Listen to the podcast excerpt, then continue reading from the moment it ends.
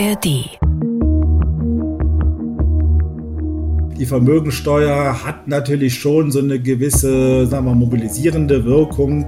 Deutschland ist ein Steuersumpf für Vermögen und das geht so nicht. Und das hat überhaupt nichts mit der Gefährdung von Mittelstand zu tun. Wir halten eine Wiederbelebung der Vermögenssteuer für absolut das falsche Signal. Das große Ganze. Der gesellschaftskritische Podcast von MDR aktuell. Beim Weltwirtschaftsforum in Davos fordern fast 300 Millionäre und Milliardäre, dass sie endlich mehr Steuern zahlen wollen. Ja, richtig gehört, denn sie kritisieren, dass die Schere zwischen Arm und Reich weltweit zu groß ist und das ist in Deutschland ähnlich. Es gibt auch hier eine starke Einkommens- und Vermögensungleichheit. Deshalb taucht seit einiger Zeit auch immer wieder eine in Anführungsstrichen Untote in den politischen Runden auf, die Vermögenssteuer vor mehr als 100 Jahren zum ersten Mal in Deutschland erhoben, seit 1997 aber ausgesetzt. Ist sie der Weg, um die sozioökonomische Ungleichheit zu verringern? Oder, etwas allgemeiner gefragt, muss der Staat Reiche stärker zur Kasse bitten, damit am Ende alle mehr haben? Das ist das Thema dieser Ausgabe des MDR Aktuell Podcasts, das große Ganze. Mein Name ist Lydia Jacobi. Ich mache diesen Podcast zusammen mit meinem Kollegen Tobias Barth und es gibt ihn ein bis zweimal pro Monat werbefrei in der App der ARD Audiothek und überall, wo es Podcasts gibt. Herzlich willkommen. Hallo. Und wenn man Fragen zur Verteilungspolitik und dem Potenzial von reichen Steuern hat, dann kommt man an einem nicht vorbei, an Stefan Bach. Er beschäftigt sich am Deutschen Institut für Wirtschaftsforschung in Berlin mit Einkommens- und Vermögensverteilung, Steuer- und Sozialpolitik und ist jetzt zu Gast bei uns im Podcast. Stefan Bach, hallo. Hallo, Frau Jacobi. Vor kurzem ging das Weltwirtschaftsforum in Davos zu Ende. Da sorgte eine Initiative von Superreichen für viel Aufsehen. Sie haben einen offenen Brief überreicht an die Staats- und Regierungschefs, dass sie doch bitte endlich höher besteuert werden sollten, weil die Ungleichheit zunimmt. Darunter waren auch Unterzeichner aus ähm, Deutschland, die Bosch-Erbin Ise Bosch zum Beispiel. Und wenn nun schon die Reichen selbst um höhere Steuern bitten, dann kann es doch eigentlich nicht so schwer sein, Wohlstand anders zu verteilen, oder? Ja, das ist ganz interessant mit diesen Initiativen von Vermögenden für Vermögensteuern, für Reichensteuern. Das gibt es ja schon länger. Auch bei uns in Deutschland gab es immer auch mal so Initiativen, Vermögende für die Vermögensabgabe vor zehn Jahren. Auffällig ist allerdings schon, dass das ja dann eher so Erben sind, also Leute, die jetzt viel geerbt haben und äh, die sich dann ein bisschen unwohl auch sicher fühlen, weil die ja nichts dafür geleistet haben. Äh, während so die, äh, sagen wir mal, Leute, die selber reich geworden sind, meist, also um, um jetzt wirklich sehr reich zu werden, muss man ja Unternehmer sein, muss man eine gute unternehmerische Idee haben. Na, und also diese Leute findet man da eher selten. Ne? Und deswegen ist es wahrscheinlich jetzt nicht wirklich so repräsentativ für die Gruppe der sehr Vermögenden und vor allem der Superreichen. Da würde ich doch eher vermuten, dass die sich entweder zurückhalten. Ich war in Deutschland, rüstet man sich ja nicht so gerne mit seinem Reichtum oder Superreichtum, sondern man lebt dann eher etwas zurückgezogen. Da ist es ja schon so, dass die auch ihre Verbände haben. Die Wirtschaftsverbände sind ja eher gegen, grundsätzlich gegen die Vermögensbesteuerung und dann gibt es den Verband der Familienunternehmer, der speziell diese äh, deutschen ähm, Unternehmen, die ja noch sehr stark eben äh, familiär geprägt sind, vor Augen haben. Und die sind strikt gegen höhere Vermögensteuer, auch gegen höhere Erbschaftssteuer und haben sehr großen Einfluss und setzen alle Hebel in Bewegung, dass es dazu keinen Steuererhöhungen kommt. Wenn wir ähm, mal zurückschauen, es gab und gibt ja regelmäßig Bemühungen, wenn man zurückschaut, ähm, den Wohlstand, der da ist, der aber eben konzentriert ist, den besser zu verteilen. Ähm, das ging vor gut 100 Jahren los. Da wurde zum ersten Mal in Deutschland eine Vermögenssteuer eingeführt, am 8. April 1922, um genau zu sein. Was waren denn damals die historischen Hintergründe, die das notwendig machten? Deutschlandweit ist die Vermögensteuer 1922 eingeführt worden. Das war vor dem Hintergrund der großen fiskalischen Herausforderungen nach dem Ersten Weltkrieg. Also da war es im Prinzip so, da war der Staat echt pleite, wirklich pleite. Mhm. Na, nachdem er den Ersten Weltkrieg verloren hatte, alles über Schulden finanziert, die riesigen Kriegskosten, dann die Kriegsfolgekosten. Und dann eben musste man auch hohe Reparationen an die Siegermächte bezahlen. Und da war natürlich dann der Ofen aus. Und dann hat man zwar immerhin, da ist das moderne deutsche Steuersystem entstanden, Stichwort äh, Matthias Erzberger, Steuerreformen, da hat man dann tatsächlich die Einkommensteuer deutlich ausgeweitet, die Umsatzsteuer, damals war sie noch keine Mehrwertsteuer, aber funktionierte grundsätzlich so ähnlich, hat man hochgezogen, hat auch ähm, eine Vermögensabgabe erhoben äh, um eben zumindest die laufende Verschuldung in den Griff zu bekommen. Das hat aber nicht wirklich funktioniert, ist dann in der Inflation, die ja dann 22, 23 massiv hochgelaufen ist, ist das dann alles gescheitert. Und dann hat man aber das Reichsnotopfer, diese Vermögensabgabe eingestampft und die Vermögensteuer eingeführt. Und ähm, die hat, gab es dann tatsächlich, die hat sich dann erhalten bis 1996. Und sie hat auch dann zeitweise in den 20er Jahren und in den 50er Jahren ein spürbares Aufkommen erzielt. Der Krieg ist der Verwüster der Finanzen. Matthias Erzberger, Einführungsrede vor der Nationalversammlung 1919. Gerechtigkeit im gesamten Steuersystem zu schaffen, ist mein oberstes Ziel. Ein guter Finanzminister ist der beste Sozialisierungsminister. Erzberger war Mitglied der Zentrumspartei, eine der Vorgänger der späteren CDU. Erzberger fiel 1921 einem Mordanschlag von Rechtsterroristen zum Opfer.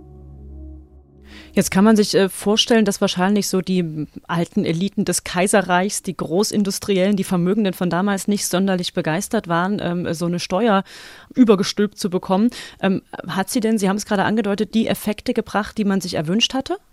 Ja, wie gesagt, zunächst einmal hat das, hat das, hat das nicht funktioniert und damals ging auch schon die ähm, Kapitalflucht ähm, in die Niederlande ähm, insbesondere und in die Schweiz äh, äh ging, dann, mhm. ging dann eben richtig los.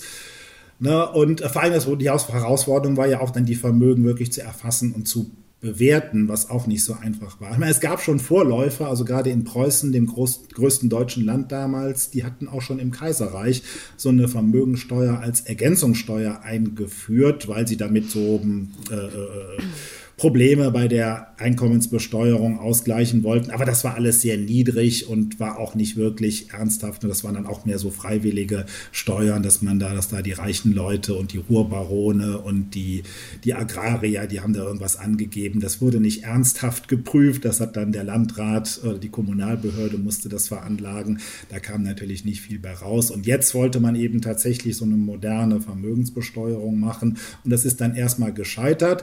Aber dann so in den 20er äh, Jahren hat man das dann schon durchgezogen. Und die Nazis, die ja dann auch viel Geld brauchten, die haben es nochmal richtig irgendwo verschärft und dann sozusagen unabhängig von demokratischer Kontrolle und ähm, äh, Widerstand eben der Vermögenden intensiv durchgezogen. Stichwort Einheitsbewertungen und all sowas haben die eingeführt.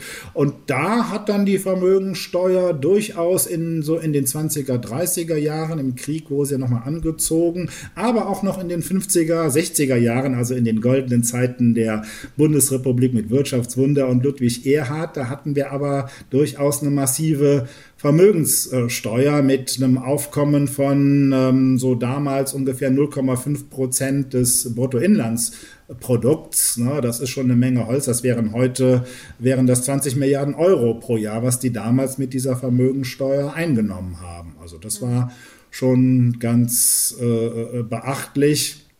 Aber dann begann auch gleichzeitig der Niedergang weil man dann so irgendwie sich nicht mehr so richtig getraut hatte. Die Einheitswerte des Grundvermögens ne, in Westdeutschland wurden ja 1964 nochmal erhoben.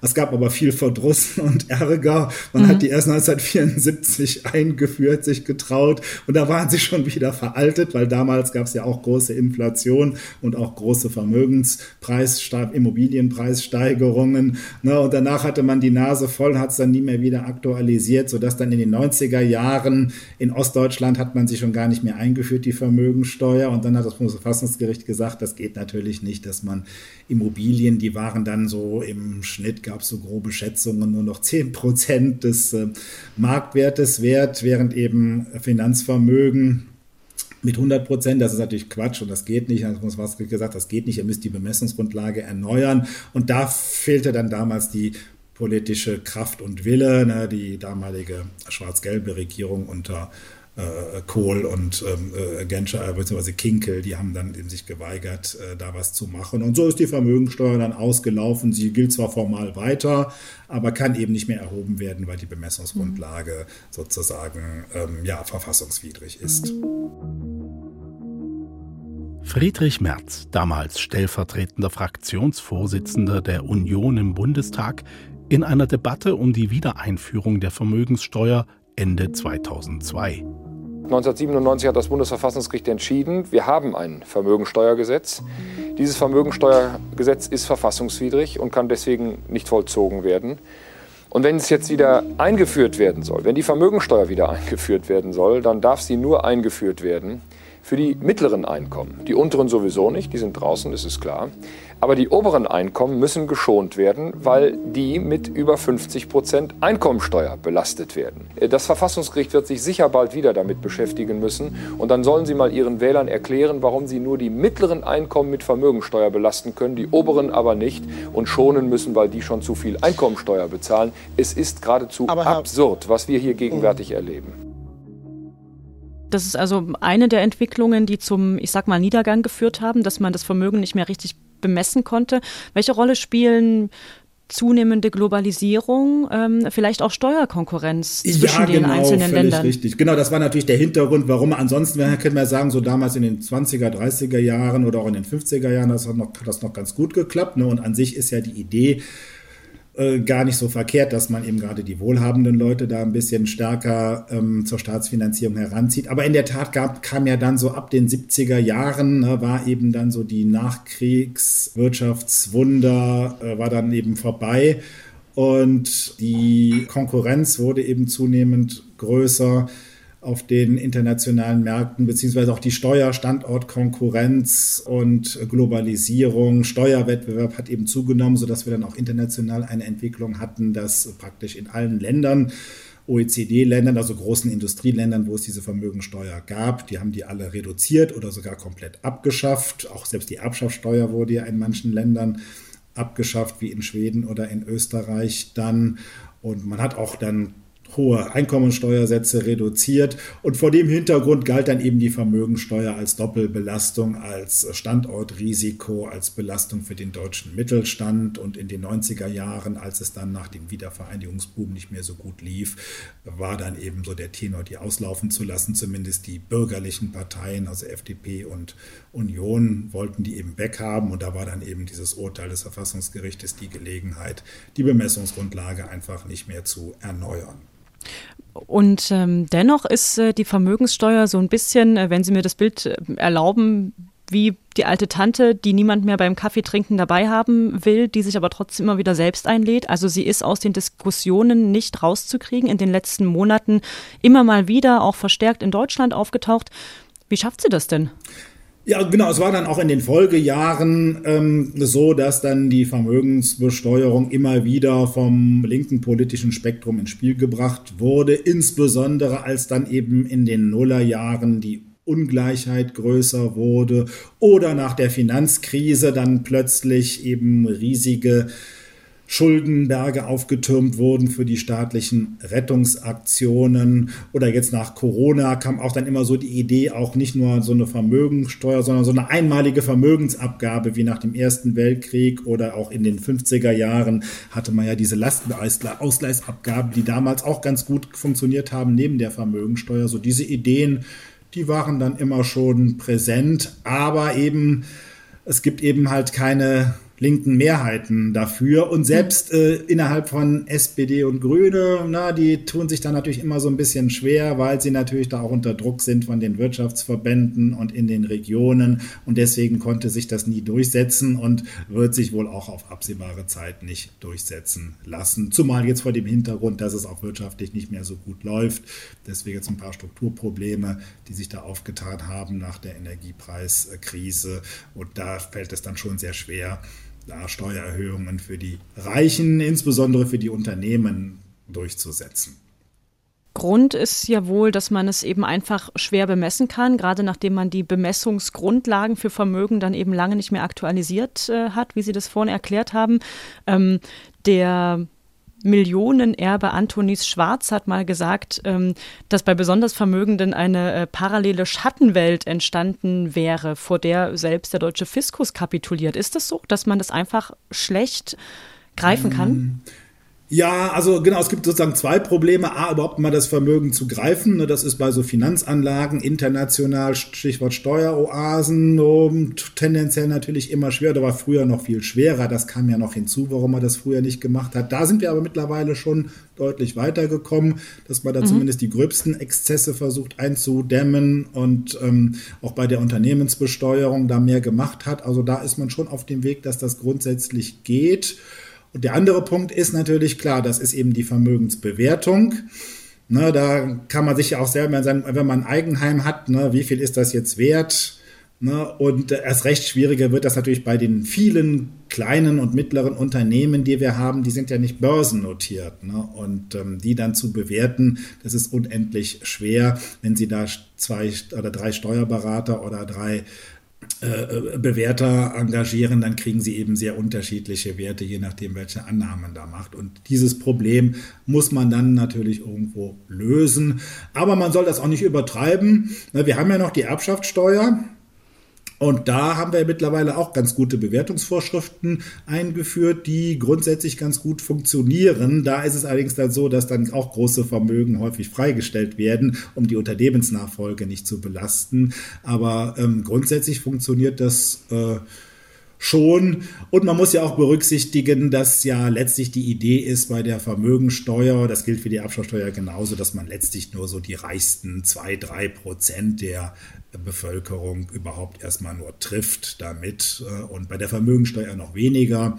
Die Vorschläge der letzten Jahre, die so kursierten, die sahen dann meistens, also von SPD und Grünen gab es da so viele verschiedene Vorschläge und selbst bei der Linkspartei waren die Vorschläge eigentlich immer so, dass man erst ab zwei Millionen Euro persönliches hm. Vermögen abzüglich von Schulden sozusagen, dass man erst ab diesem Vermögen, also das Freibetrag nimmt und erst ab diesem Vermögen dann besteuert. Ne? Und da muss man sich ja schon fragen, wer hat das schon? Ne? Zwei Millionen. Also da ist, da ist man dann schon im Bereich von den reichsten ein Prozent und weniger. Und das sind dann ja nur, nur in Anführungszeichen 400.000 Haushalte oder eben mit Angehörigen und so weiter dann irgendwie 80.000 Personen. Und das ist natürlich dann schon ein gewisser Aufwand, aber das hält sich dann eben noch in Grenzen. Man muss jetzt nicht wie bei der Grundsteuer machen wir das ja gerade und haben ja viele auch mitgekriegt, die eben halt ein Eigenheim haben. Da kam da irgendwie da so ein Oller, äh, äh, da musste man da irgendwie da so nerdige, bei Elster musste man da so nerdige Formulare ausfüllen für seine mhm. Immobilie und so. Das mussten dann aber eben dann ähm, 20, 30 Millionen GrundbesitzerInnen mussten das dann machen. Also so weit muss es jetzt hier bei der Vermögensteuer aber nicht kommen. Joachim Ringelnatz, sächsischer Dichter, geboren 1883, gestorben 1934. Wer hat zum Steuerbogenformular den Text erfunden? Ob der in jenen Stunden, da er dies Wunder wirr gebar, wohl ganz oder total war? Du liest den Text, du sinnst, du spinnst, du grinst, welch Rinz, und du beginnst wieder und wieder Eisig kalt kommt die Vision dir, Heilanstalt. Für ihn, für dich, dein Witz erblasst. Der Mann, der jenen Text verfasst, was mag er dünkeln oder wähnen? Ahnt er denn nichts von Zeitverlust und Tränen? Wir kommen nicht auf seine Spur, und es muss wohl so sein und bleiben. Auf seinen Grabstein sollte man nur den Text vom Steuerbogen schreiben. Es gibt ein anderes Gegenargument, was häufig bemüht wird, nämlich, dass sie letztendlich ähm, den Mittelstand treffen würde, wenn man sie denn einführen würde, die äh, Vermögensbesteuerung. Stimmt das? Ja, genau, das ist eigentlich so das größte Problem dabei, ne? dass dann, also die großen Vermögen, die Idee ist ja dann sozusagen, man will eben erst so hohe Vermögen ab zwei Millionen Und vielleicht noch ein bisschen sogar progressiv kann man sich ja auch vorstellen, dass man dann erstmal mit moderaten Steuersätzen, so wie bei der Abschlagssteuer ist das ja auch, dass man erst niedrige Steuersätze hat, die dann bei größeren Vermögen immer weiter steigen. Und dann kann man ja so sagen, wenn wir dann so Vermögen ab ähm, zweistelligen oder erst recht dreistelligen Millionenbeträgen betrachten. Das sind dann ja, die sind ja meistens irgendwie immer auch produktiv dann ja logischerweise gebunden. Ne? Das sind dann entweder hm. Immobilien, größere Immobilienvermögen, Ländereien, äh, Forste, aber dann vor allem eben Unternehmen. Ne? Und das heißt also, letztlich ist das dann so, dass man dann eben die äh, ne, also so eine laufende Vermögensteuer kann man ja einfach rechnen. Rechnen wir mal einfach 1% Steuersatz. Das war auch das, was immer mal vorgeschlagen wurde. Zuletzt 1% Steuersatz aufs Vermögen. Na, jedes Jahr drauf. Das heißt, jedes Jahr muss man dann ja ein Prozent seines Vermögens sozusagen abgeben. Das wäre dann ja sozusagen schon fast sowas wie eine Enteignung. Ne? Aber okay, dann ist die Idee natürlich, das soll aus dem Ertrag heraus bezahlt werden. Klar, ne, so bei größeren Vermögen, da kriegen wir die kriegen natürlich mehr als wir aufs Sparbuch oder so. Oder deswegen sollen wir ja auch in Aktien oder sowas investieren, damit wir ein bisschen mehr Rendite kriegen. Aber bei den hohen Kursen und Vermögenspreisen muss, ist man ja selbst bei Aktien tut man sich ja schon schwer, dass man da so eine Rendite von mehr als drei, vier Prozent ähm, erwirtschaftet, so auf Dauer. Ne? Und dann ist natürlich ein 1 Prozent Steuersatz auf meine Rendite vom Vermögen von vier Prozent ist dann praktisch eine Ertragssteuerbelastung von 25 Prozent. Das heißt 25 Prozent zusätzliche Ertragssteuerbelastung, also jetzt die Vermögensteuer umgerechnet auf den Vertrag, auf den Ertrag, 25 Prozent Zusatzbelastung, kommt natürlich dann on top auf die bestehenden Unternehmenssteuern, auf die Abgeltungssteuer und obendrauf. Ne? Und das zeigt ja schon, dass dann gerade bei den Unternehmen, bei unseren wackeren Mittelständlern, die noch ihr ganzes Eigenkapital im Unternehmen stecken haben und jetzt nicht irgendwo da viel fremdfinanzieren oder leveragen oder so. Denen fällt natürlich dann so eine Vermögensteuer voll auf die Füße. Ja, und die haben dann eben 30 Prozent Steuersatz, okay, die tricksen auch ein bisschen, keine Frage, ne, aber so 20 Prozent Steuersatz, Unternehmenssteuer haben die dann auch. Und wenn sie dann nochmal 25 Prozent Vermögensteuersatz draufkriegen, dann zahlen die eben 50 Prozent Steuern. Ne? Und das ist genauso wie äh, wenn man fordern würde, den Unternehmenssteuersatz von jetzt 30 Prozent auf 50 Prozent zu erhöhen. Das fordert ja auch hm. niemand ernsthaft. Im Gegenteil, wir haben ja, die, wir haben ja relativ hohe Sätze mittlerweile im internationalen Steuerwettbewerb bei den Unternehmen. Und da wird ja eher immer wieder gefordert, die zu senken, na, aber eben nicht zu erhöhen. Und das ist so ein bisschen die Problematik. Und das allein ist dann schon, wenn man so will, das K.O.-Argument, warum die Vermögensteuer nicht funktioniert. Oder eben halt nur mit weitreichenden Ausnahmeregelungen für die Unternehmen Unternehmen wie bei der Erbschaftssteuer. Na, aber dann passiert das gleiche wie bei der Erbschaftssteuer, da kommt halt nicht so viel bei rum.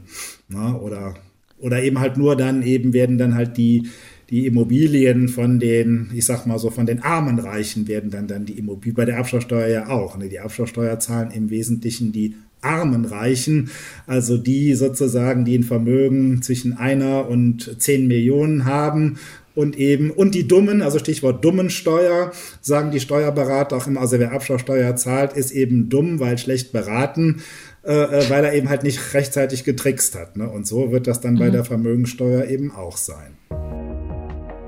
Die Band Pogentroplem in ihrem Song Vermögenssteuer vom Album Alles, was ich noch hab, sind meine Kompetenzen 2022. Die Mieten sind zu teuer,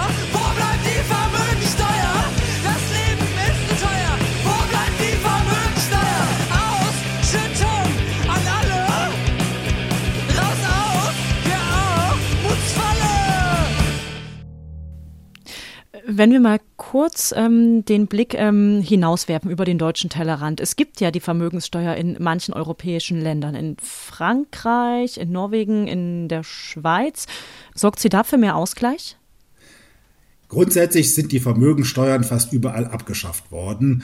Vor hm. noch 30 Jahren, da hatten wir die in den meisten OECD-Ländern, außer so in England oder USA, die hatten das nie. Dafür hatten die aber auch noch eine stärkere Erbschaftssteuer. Aber dann ist das überall abgeschafft worden und eigentlich nur wenige Länder haben sie dann erhalten. Die Norweger, die Dänen hatten das zeitweise auch noch, ähm, ähm, aber eben auch auf einem relativ niedrigen Niveau. Und eben die Schweizer in den Kantonen, aber auch auf einem sehr niedrigen Niveau und äh, da dient die Vermögensteuer eher dazu, dann auch da die relativ niedrige Kapitalertragssteuern haben, dass da die, die wohlhabenden Leute da eben auch äh, praktisch auf ihre Kapitalerträge indirekt über die Vermögensteuer was zahlen.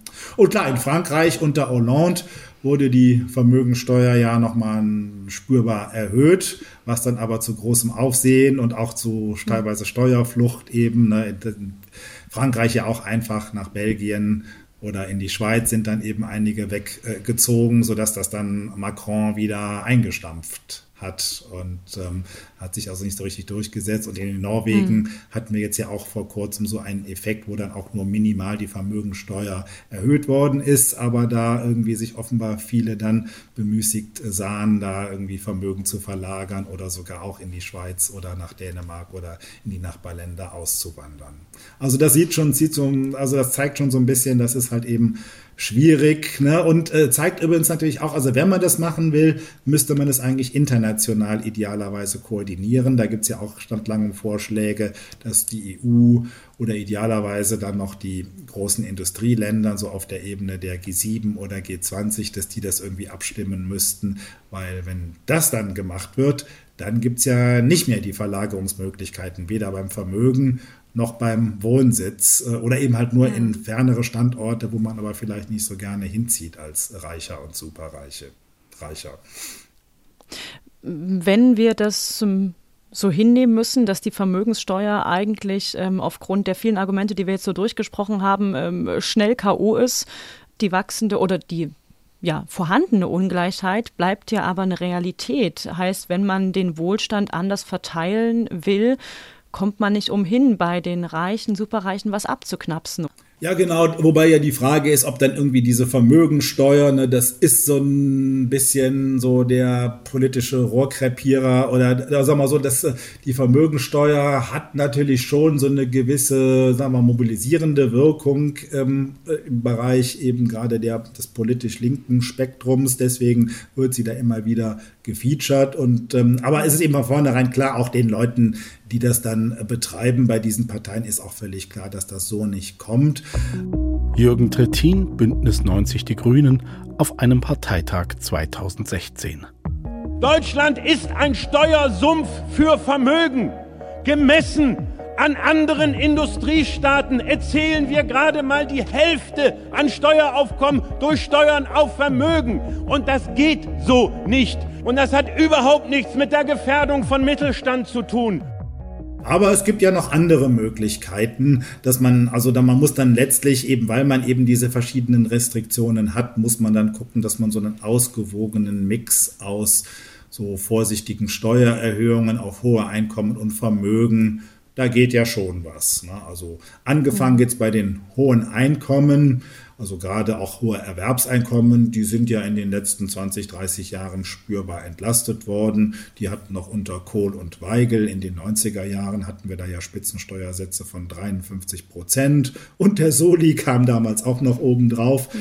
Na, und ähm, da, ähm, ähm, so weit muss man jetzt nicht gehen, aber da kann man ja vorsichtig wieder so richtig fünf, Richtung 50 Prozent gehen. Das wäre jetzt nicht so dramatisch und ähm, Unternehmen können dann ja auch ihre einbehaltenen Gewinne begünstigt besteuern. Also das wäre jetzt auch nicht dramatisch. Da könnte man schon mal so 10 Milliarden Euro könnte man da durchaus mehr einnehmen, ohne dass das jetzt ähm, große wirtschaftliche Probleme auslöst. Dann bei der Erbschaftssteuer das ist ja eigentlich so die bessere Vermögensteuer, weil da kann man ja so sagen, naja, wenn jetzt Leute fleißig sind und sparen oder, äh, gut, jetzt die normalen Bürger sind sowieso nicht von der Erbschaftssteuer oder von der Vermögensteuer betroffen, aber auch so bei den bei den, bei den Wohlhabenden und sehr Reichen, wenn da jetzt einer ein Unternehmer, ein Unternehmen aufbaut und da alles in den Betrieb steckt, na, da ist ja auch blöd, wenn er dann sein Eigenkapital immer wieder von der Vermögensteuer belastet wird. So, das soll man irgendwie sein lassen. Aber wenn der dann irgendwann mal dann halt sein Vermögen weitergibt und so, ne, da äh, muss man sicherlich auch ein paar Vergünstigungen haben, aber da ist ja nicht einzusehen, warum das jetzt komplett steuerfrei sein soll. Also sprich, diese exzessiven Steuervergünstigungen, die wir jetzt haben bei der Vermögen Vermögensübergabe, die es erlauben, letztlich auch dreistellige Millionenbeträge oder sogar Milliardenvermögen weitgehend steuerfrei zu übertragen. Das ist natürlich ein bisschen überzogen. Das kann man moderat einschränken und auch da kann man sicherlich, ähm, sagen wir mal, 5 Milliarden Euro kann man da mehr äh, an Einnahmen erzielen. Dann haben wir bei Immobilien noch so verschiedene faktische Steuervergünstigungen, die man einschränken könnte.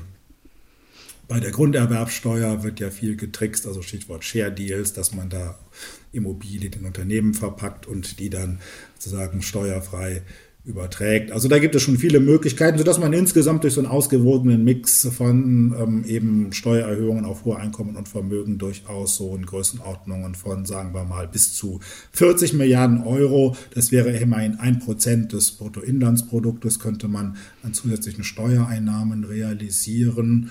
Und das ist ja dann schon ein durchaus Geld, mit dem man dann was machen kann. Also mhm. natürlich vielleicht so, wenn man ja jetzt die Steuerbelastungen insgesamt nicht unbedingt noch weiter erhöhen will, dass man da dann sagt, so, naja, und gleichzeitig werden ja die Mittelschichten, da haben wir auch gar nicht drüber gesprochen, na, wir, die normalen Arbeitnehmerinnen und Arbeitnehmer, die werden ja relativ stark abkassiert bei der Lohnsteuer, Einkommensteuer und dann zahlen sie auch noch Sozialbeiträge. Gut, da kriegen sie dann zwar was dafür, aber da ist auch viel Umverteilung im System. Also da werden die Mittelschichten eher gebeutelt und wenn man die eben deutlich entlasten will, da könnte man mit 40 Milliarden Euro im Jahr schon ein bisschen was anfangen.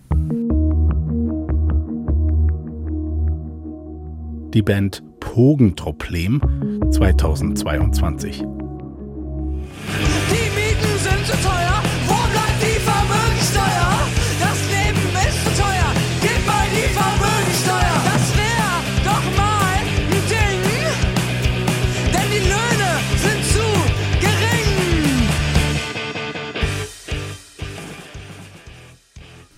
Und diese 40 Milliarden, das wird jetzt derzeit in Medienberichten und auch vom äh, DIW, also vom Deutschen Institut für Wirtschaftsforschung, ja häufiger mal durchgespielt. Ähm, könnte man in ein sogenanntes Grunderbe reinstecken, ähm, auch ein Instrument, was Ungleichheit abmildern soll. Was versteht man darunter genau? Ja, das Grunderbe, das ist ein, ein ganz interessantes Konzept. Da ist ja die Idee, dass man um die große Vermögensungleichheit, aber auch um die große Ungleichheit bei den Startchancen ins Leben in der jüngeren Generation, ne, wo eben die meisten ja erstmal nichts kriegen oder wenn überhaupt später im Leben mal, aber wenige sehr viel ja, von den Eltern schon, um sich dann eben halt eine Eigentumswohnung äh, leisten zu können oder eben auch ein bisschen Geld eben generell zu haben für den Lebenswandel. Ne, dass man das dann, dass dann der Staat sozusagen allen jungen Menschen ein Startkapital, ein sogenanntes Grunderbe gibt, also genannt werden da so 20.000 Euro mit 18 oder vielleicht ein bisschen später und wahrscheinlich dann sicherlich auch gebunden an sinnvolle Verwendungen wie Ausbildungsfinanzierung, Unternehmensgründung, Eigenheimfinanzierung etc., Altersvorsorge. Ähm, ne, und das dann und dann sinnvollerweise so ein Grunderbe finanziert über eine höhere Erbschaftssteuer, also nach dem Motto, die Leute, die dann eben viel erben und sehr viel erben, die zahlen dann mehr und das Geld wird dann sozusagen recycelt äh, in die breite Bevölkerung damit dann auch, äh, und das hat dann schon auch einen Effekt auf die Vermögensverteilung, die dann hm, zumindest längerfristig äh, äh, deutlich sinken wird. Stefan Bach, Steuer- und Verteilungsexperte vom Deutschen Institut für Wirtschaftsforschung in Berlin. Herr Bach, vielen Dank für die Einblicke, vielen Dank für das Gespräch. Ja, gerne. Und an dieser Stelle noch ein Podcast-Tipp zum Weiterführen. Es geht um True Crime. Die Kollegen von Die Spur der Täter rekonstruieren in ihrem Podcast spannende Kriminalfälle. Und sie haben am 5. Januar ihre 100. Folge online gebracht. Es geht um einen besonderen Mordfall aus Leipzig, bei dem ein 23-jähriger Mann von einem vermeintlichen Freund ermordet und zerstückelt wurde. Außerdem haben Felix Gebhardt und Mathis Kiesig anlässlich des Jubiläums eine Bonusfolge produziert, in der sie Einblicke in ihre Arbeit geben und die Fragen von Hörerinnen und Hörern beantworten. Die Bonusfolge gibt es exklusiv in der ARD Audiothek. Die Folge zum Leipziger Stückelmord können Sie ebenfalls in der ARD Audiothek hören und überall, wo es Podcasts gibt. Das war die 46. Folge des großen Ganzen. Mein Name ist Lydia Jacobi. Danke fürs Zuhören. Ciao. Das große Ganze. Den gesellschaftskritischen Podcast von MDR Aktuell gibt es zweimal im Monat auf mdraktuell.de, in der ARD Audiothek und überall, wo es Podcasts gibt.